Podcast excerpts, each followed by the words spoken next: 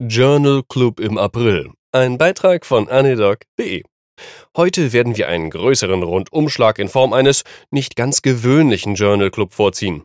Ich werde euch ein paar Publikationen präsentieren, die sicherlich lesenswert sind. Ob sie eure klinische Praxis verändern werden, irgendwie bezweifle ich das. Aber schreibt mir dazu gern was in die Kommentare. Vielleicht habt ihr ja auch noch ein paar Geheimtipps für mich. Und wenn ihr mir bestimmte Inhalte hier nicht glaubt, dürft ihr gern auf die Linkliste auf meinem Blog gehen und euch die Originalpublikation anschauen. Da sind sie verlinkt. Ja. Beginnen möchte ich mit einer Publikation der Uniklinik Düsseldorf, genauer gesagt der Abteilung für Neurochirurgie. Es geht um traumatische Hirnschäden, also Traumatic Brain Injuries, und deren Verteilung und Häufigkeit bei Begegnungen zwischen Galliern und anderen Völkern, betrachtet über den Verlauf sämtlicher bis zu diesem Zeitpunkt erschienenen Asterix-Bände. Traumatic brain injuries in illustrated literature experienced from a series of over 700 head injuries in the Asterix comic books von Kamp et al. Es handelt sich wie zu erwarten um eine retrospektive Analyse von 34 Asterix-Bänden. Und ja, ja, ich weiß, mittlerweile gibt es 39, aber die Studie ist ja auch schon von 2011. Zeit für ein Update? Jedenfalls wurde beobachtet, dass die wehrhaften Gallier regelhaft traumatische Hirnschäden verursachen müssten von der Kinematik ihrer Schläge her.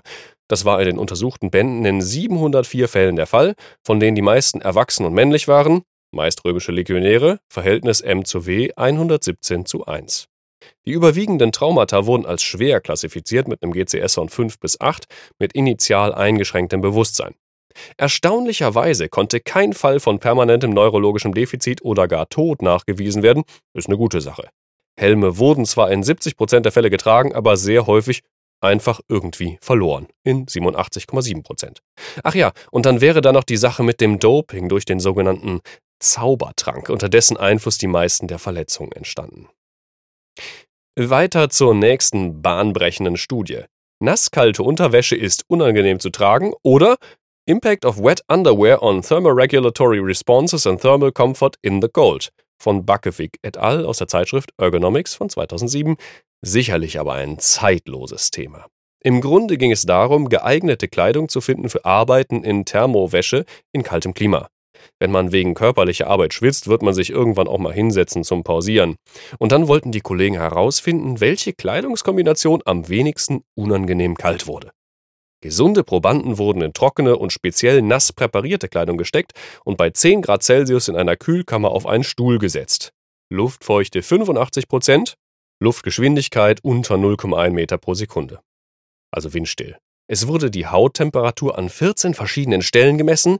Hinzu kam die Messung der rektalen Temperatur jede Minute mit einer 8 cm eingeführten Sonde.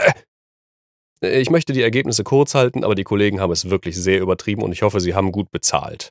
Also, die Fasern der Kleidungsstücke sind für den Flüssigkeitshaushalt und das subjektive Wohlbefinden weniger entscheidend als die Dicke der Kleidung. Und natürlich hat Kälte und Nässe einen Einfluss auf die thermoregulatorische Antwort. Und natürlich auch, wenn man 60 Minuten lang eine Temperatursonde im Allerwertesten stecken hat. Bin zwar kein Wissenschaftler jetzt mehr, aber ich gehe stark von einer Stressreaktion aus. Ist das vielleicht ein Bias? Müssen wir diese Studie eventuell wiederholen? Ich bin mir nicht sicher, ob die Probanden das möchten. Weiter geht es mit einem wunderschönen Fallbericht. Termination of intractable hiccups with digital rectal massage, also so in etwa Terminierung von hartnäckigem Schluckauf mittels digital-rektaler Massage von OD et al. Ein Patient mit Pankreatitis war zur Behandlung aufgenommen worden und hatte nach Insertion einer Magensonde über zwei Tage hinweg Schluckauf. Trotz Entfernung der Sonde und dem Ausprobieren aller bekannten Hausmittel, Teelöffel voll Zucker, Valsalva-Manöver und dergleichen, sistierte der Schluckauf nicht. Zwei Tage lang durchgehend hatte der arme Patient also Singultus. Medikamentöse Versuche schlugen natürlich auch fehl. Verzweifelte Situationen erfordern verzweifelte Maßnahmen, also Ärmel hochgekrempelt und los geht's, Finger in den Anus und langsam zirkumferente Bewegungen durchführen, und der Erfolg stellte sich quasi sofort und dauerhaft ein. Vielleicht war es auch nur der Schreck, dass da jemand den Finger in den Po steckt, wegen Schluck auf. Aber wer heilt und so, ihr wisst schon. Und zum Abschluss eine aufschlussreiche Arbeit aus der Polarforschung. Pressures produced when penguins poo. Calculations on Avian Defecation. Die Autoren berechneten in ihrer Arbeit, welche Drücke Chinstrap und Adelie-Pinguine beim Defekieren erzeugen.